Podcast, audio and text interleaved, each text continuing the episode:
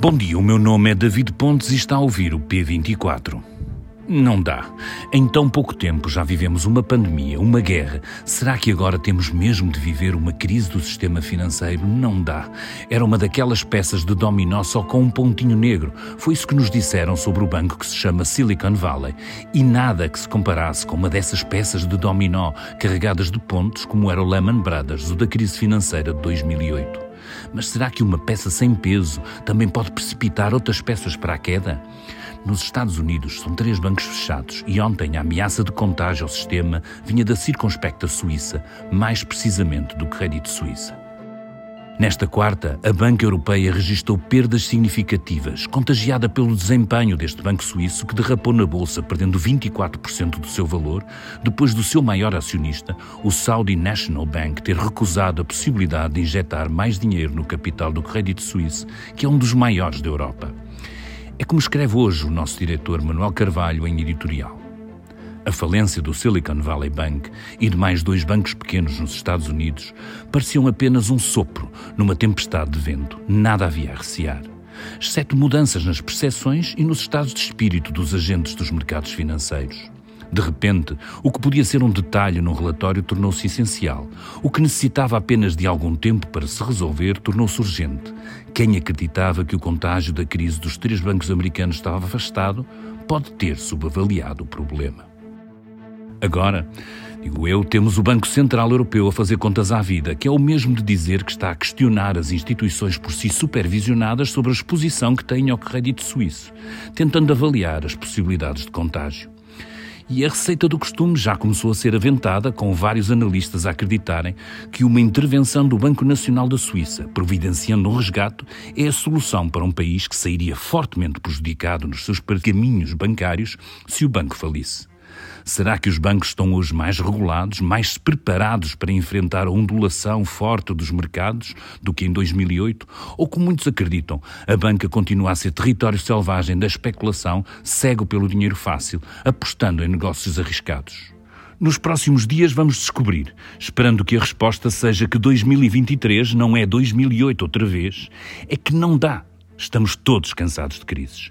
Para nos explicar o que aconteceu nos últimos dias e o que poderá acontecer nos próximos, o Ruben Martins esteve à conversa com Vítor Ferreira, jornalista de Economia, mas ainda antes disso, não perca o nosso Minuto pela Educação, uma rubrica semanal com o apoio da Fundação La Caixa. Tenham um bom dia. O Minuto pela Educação é uma rubrica semanal sobre bolsas e formação, com apoio da Fundação La Caixa e do BPI. Hoje, candidaturas a 10 bolsas de doutoramento na área das ciências do clima e alterações climáticas. O programa MIT Portugal abriu candidaturas a 10 bolsas a iniciar no ano letivo de 2023-2024. As bolsas destinam-se a candidatos que queiram desenvolver projetos na área das ciências do clima e alterações climáticas. O plano de trabalho pode ainda ter ligação com outras áreas, como sistemas terrestres dos oceanos ao espaço, transformação digital na manufatura, cidades sustentáveis e ciência dos dados. Estas bolsas de doutoramento do MIT Portugal são financiadas pela FCT, a Fundação para a Ciência e Tecnologia, e têm a duração de um ano, podendo ser renovadas até ao máximo de quatro anos, o período normal de um doutoramento. O trabalho de investigação científica pode ser desenvolvido numa instituição nacional ou parcialmente no estrangeiro. As candidaturas para a quarta edição do programa MIT Portugal decorrem até às 17 horas do dia 22 de março.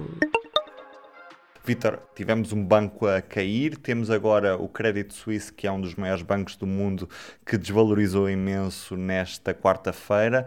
O que é que se está a passar ao certo para o mercado bancário estar tão agitado e que consequências é que isto pode ter? Uh, a agitação, na verdade, é nervosismo. Uh, e é nervosismo porque uh, coincidem duas realidades bastante distintas.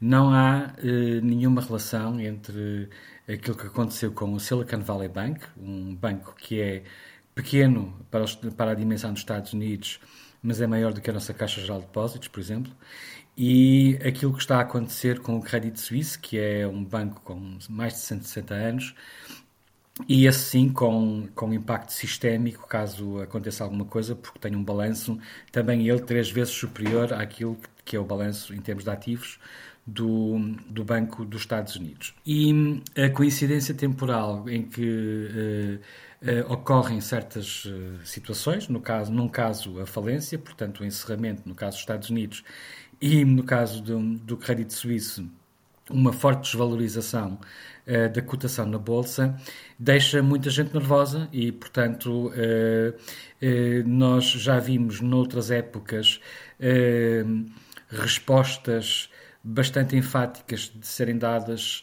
ao mundo dizendo que não havia uma crise, que não havia risco sistémico e depois a realidade mostrou-nos que não era bem assim. E, portanto, 2008 não foi assim há tantos anos. mais do que isso, os efeitos da crise de 2008 com a falência do Lehman Brothers e todos os problemas que isso causou não se ultrapassaram assim há tanto tempo, está bem viva na nossa memória e, sobretudo, na memória dos investidores. E este nervosismo não é bom, e, portanto, há aqui uma coincidência que volta a sublinhar não significa que os problemas sejam idênticos. Vamos mesmo por aí, Vitor. Em 2008 eh, o cenário era muito diferente deste, ou não? E quais é são as principais diferenças entre o que se está a passar hoje em dia e todo o que surgiu na, na sequência da queda do, do Lehman Brothers? Resumidamente, em 2008 nós tivemos um, os bancos com um problema de crédito. Aquilo o, por, por, cada dólar que eles tinham nas suas contas, ou por cada unidade monetária, no caso do euro, que tinham nas suas contas, havia uma, um número anormalmente alto de, eh, de, de unidades monetárias emprestadas. Portanto, eh, significava que eh, as responsabilidades dos bancos eram muito superiores, ou seja, o seu passivo, eram muito superiores àquilo que eram os seus ativos, as suas disponibilidades. Isso coloca um, o problema no campo da solvência. Os bancos, não havia certeza que se os bancos eram solventes e podiam garantir um, as suas responsabilidades. Hoje em dia, o que estamos a ver no caso concreto dos Estados Unidos, para já, e de alguma maneira no crédito suíço, é dúvidas sobre, não sobre o seu condição de crédito, a sua solvência, mas sobre a sua liquidez, a capacidade de terem no momento apropriado dinheiro para entregar a quem o exige, a quem tem direito a ele. Traduzindo isto em miúdos, se em 2008 não havia uh, capacidade para cobrir uh, o, as responsabilidades, nesta altura existe dinheiro nos balanços, mas não existe dinheiro para entregar no momento em que as pessoas o pedem. Foi isso que levou ao encerramento do banco nos Estados Unidos, em que as autoridades, com medo de que a corrida aos depósitos que estava a acontecer naquele banco especificamente se reproduzisse em muitos outros bancos da mesma dimensão, regionais, em que, que existem nos Estados Unidos em, em, em, bastante número, intervieram precisamente para evitar que se reproduzisse este efeito, cá está, devido ao nervosismo que se instalou. No crédito suíço, a situação é bastante diferente. O banco, as contas mostram isso, tem milhares de milhões, dezenas de milhares de milhões de euros disponíveis em muitas contas que titula noutros, noutros bancos, inclusivamente. Não há propriamente um problema em que se diz uh, vamos levantar dinheiro ao crédito suíço e não há dinheiro. O problema do crédito suíço é que está a acumular prejuízos há cinco anos consecutivamente. Uh, sofreu uma pancada muito forte em 2021, quando uma grande empresa de investimentos, a Shergo, uh, faliu. teve mais problemas muito recentemente com a falência de uma outra sociedade financeira à qual estava muito exposta, e além disso tem tido alguns escândalos internos que vão desde coisas como espionagem sobre ex-empregados uh, ou empregados, até Uh, questões ligadas à, à, à, forma como os gestores tomavam decisões e, ehm, enfim, geriam a sua vida dentro da empresa. Basta pensar no caso do António Hortosório, que, que era um português, banqueiro, que esteve durante algum tempo na administração do banco e que saiu não por causa de problemas de gestão financeira do banco, mas por uma questão lateral, porque na altura violou, como se soube, as regras da Covid. Portanto, existe uma grande instabilidade interna o banco entrou num processo de reestruturação que parece interminável, que não consegue concretizar. São milhares de postos de trabalho que estão postos em causa, se fala-se de 9 mil despedimentos, mas a verdade é que nada disto está a avançar à velocidade que deveria avançar. E, portanto, o banco está exposto a uma situação bastante frágil, eh, do ponto de vista financeiro também, e o que aconteceu, que precipitou todo este nervosismo, ou que ainda agravou mais o nervosismo, é que o principal acionista, que é um acionista do Médio Oriente, veio dizer que não está disponível para meter mais dinheiro no banco. Mais tarde veio a corrigir ligeiramente estas declarações, dizendo que não estava disponível era para ultrapassar os 9,9% do capital que detém no banco. Ora, isto é muito diferente, porque significa que ele até pode continuar a meter mais dinheiro no banco, por exemplo, num cenário de aumento de capital, o que não pode é ultrapassar a fatia dos 9,9% que tem neste momento. Oh, Vitor, mas este Crédito Suíço é um banco demasiado grande para cair ou o risco de falência é sério neste momento? Eh, eu, eu não sei dizer se o risco de falência é sério. Eh, o que eu sei é que as contas que têm alguns problemas materiais, portanto, existem ali alguns controlos que foram assumidos que não estão bem, mas aparentemente não há um buraco nas contas. Isso não significa que não possa falir. O Silicon Valley Bank faliu sem ter um buraco nas contas. O que o Silicon Valley tinha era não tinha dinheiro para entregar no momento em que as pessoas exigiam. Porquê? Porque empatou muito do dinheiro que encaixou nos últimos dois anos, e foram muitos depósitos, em produtos financeiros que não têm qualquer risco, um, mas que têm longas maturidades e que não têm qualquer risco desde que o banco não as venda antecipadamente. Porque se as vender antecipadamente, vai registrar perdas. E se registrar perdas, então não vai ter dinheiro para cobrir os depósitos sobre os quais era responsável. Portanto, a novidade uh, quase irónica é que nós acabamos por ver falir um banco que tinha a maior parte do seu dinheiro investido em títulos de dívida que não tinham risco. Só que o problema é que, não tendo um risco de crédito, tinha um risco de prazo.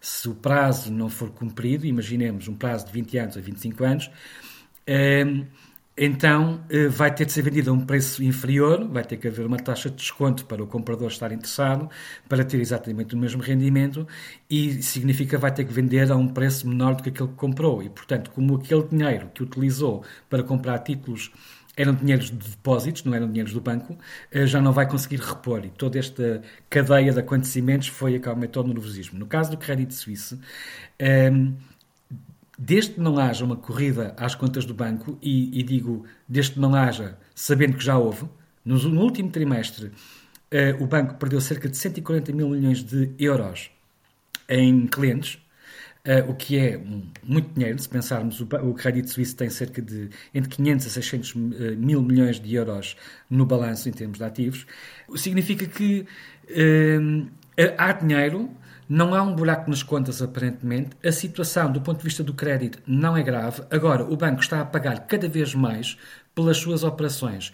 Voltamos a ouvir falar de, de, um, de um instrumento que já ouvíamos falar no passado, os Credit Default Swaps. Os Credit Default Swaps são um instrumento utilizado entre bancos quando se emprestam dinheiro uns aos outros, eh, que é quase uma espécie de uma garantia, um seguro que um banco dá e paga ao outro para garantia, no caso de falir ou no caso de haver problema, cobrir o dinheiro que foi emprestado. E o que está a acontecer com o, o crédito suíço é que estes credit default swaps estão cada vez mais caros e, portanto, o banco está a pagar cada vez mais para se financiar. Ora, se isto entrar numa espiral, o banco pode ter muito dinheiro e falir na mesma. Oh, Vitor, o que temos assistido também nas últimas horas é uma queda das taxas uh, interbancárias, a Euribor.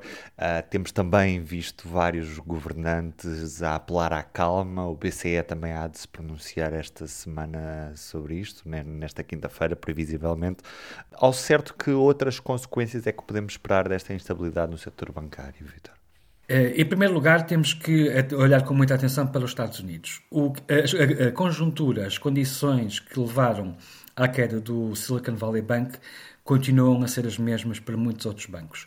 Já existem análises publicadas na imprensa especializada norte-americana que nos dizem que a quantidade de perdas não reconhecidas pelos bancos eh, nestes títulos de dívida de grande de, de, longa maturidade ascende a 600 mil milhões de dólares. 600 mil milhões de dólares é um estoque, não dá para comparar com um PIB, mas só para as pessoas terem ideia de uma grandeza, 600 mil milhões de dólares é quase três vezes aquilo que o país como Portugal fatura por ano, portanto o seu PIB, eh, mais coisa menos coisa, estamos nessa ordem de grandeza, entre 2,5 e 3 vezes mais. É muito dinheiro. É, é certo que muita desta desvalorização só acontecerá se os títulos tiverem a ser vendidos antecipadamente. E há muitos bancos que não precisam de o fazer, porque bancos grandes, uh, uh, o JP Morgan uh, e por aí fora, não vão precisar. Eles têm acesso a fontes de financiamento e, portanto, não vão precisar de vender títulos rapidamente para fazer dinheiro, para conseguir entregar aos clientes.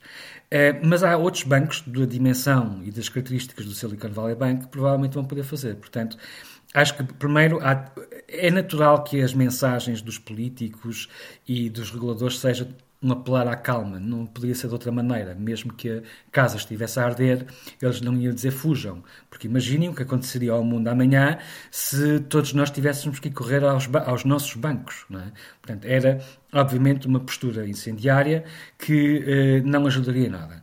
Agora, isso não significa que não tenhamos de estar preocupados. E temos de estar preocupados precisamente por causa destas realidades. Nos Estados Unidos, as taxas de juro continuam elevadas, eh, eh, na Europa também. As circunstâncias nos Estados Unidos são ligeiramente diferentes da banca europeia, porque nos Estados Unidos os bancos, devido a um movimento de desregulação que voltou a haver eh, na banca, não precisam de declarar perdas potenciais, na Europa tem de declarar perdas potenciais, portanto tem que se aferir a cada período o justo valor das suas participações financeiras. E ali nos Estados Unidos as regras não são exatamente as mesmas e, portanto, as perdas só têm de reconhecidas no momento em que elas acontecem. Hum, isso mostra que as contas não são tão transparentes ou não são tão reais quanto, uh, quanto uh, nós poderíamos supor.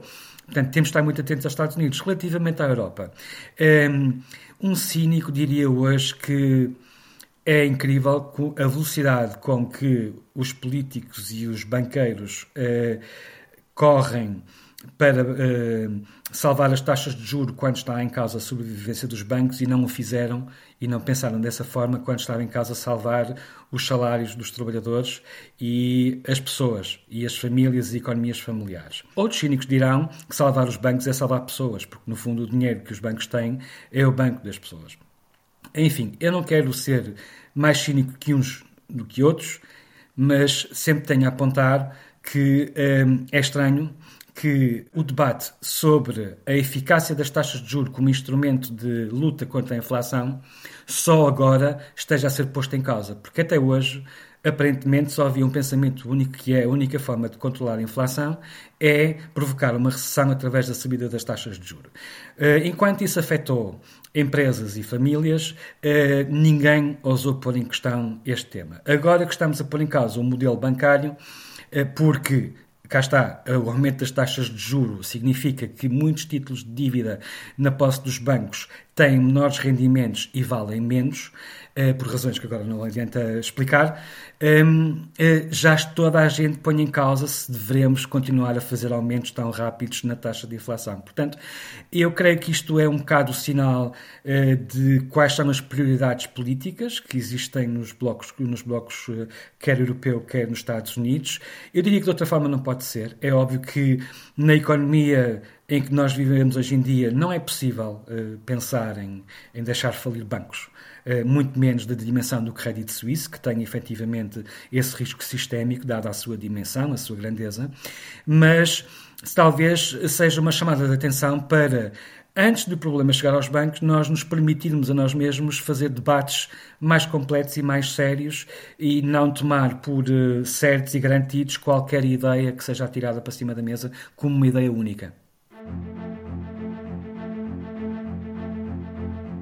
Depois de olharmos para o que se está a passar com o sistema bancário a nível internacional, com o Vítor Ferreira, olhamos para os destaques da edição do público desta quinta-feira, dia em que a manchete é a proposta do governo que revoga as leis da pandemia, que está parada há seis meses, muito depois de ter terminado o estado de alerta. Uma das leis ainda em vigor continua a travar despejos. Protesto, os enfermeiros do setor privado fazem greve inédita das 8 às 24 horas. E António Costa, na Cimeira Ibérica de Lanzarote, a garantir que maioria absoluta não é requentada nem está cansada. Eu sou o Ruben Martins, a introdução foi do David Pontes. Vitor Ferreira, na análise. Até amanhã. O público fica no ouvido.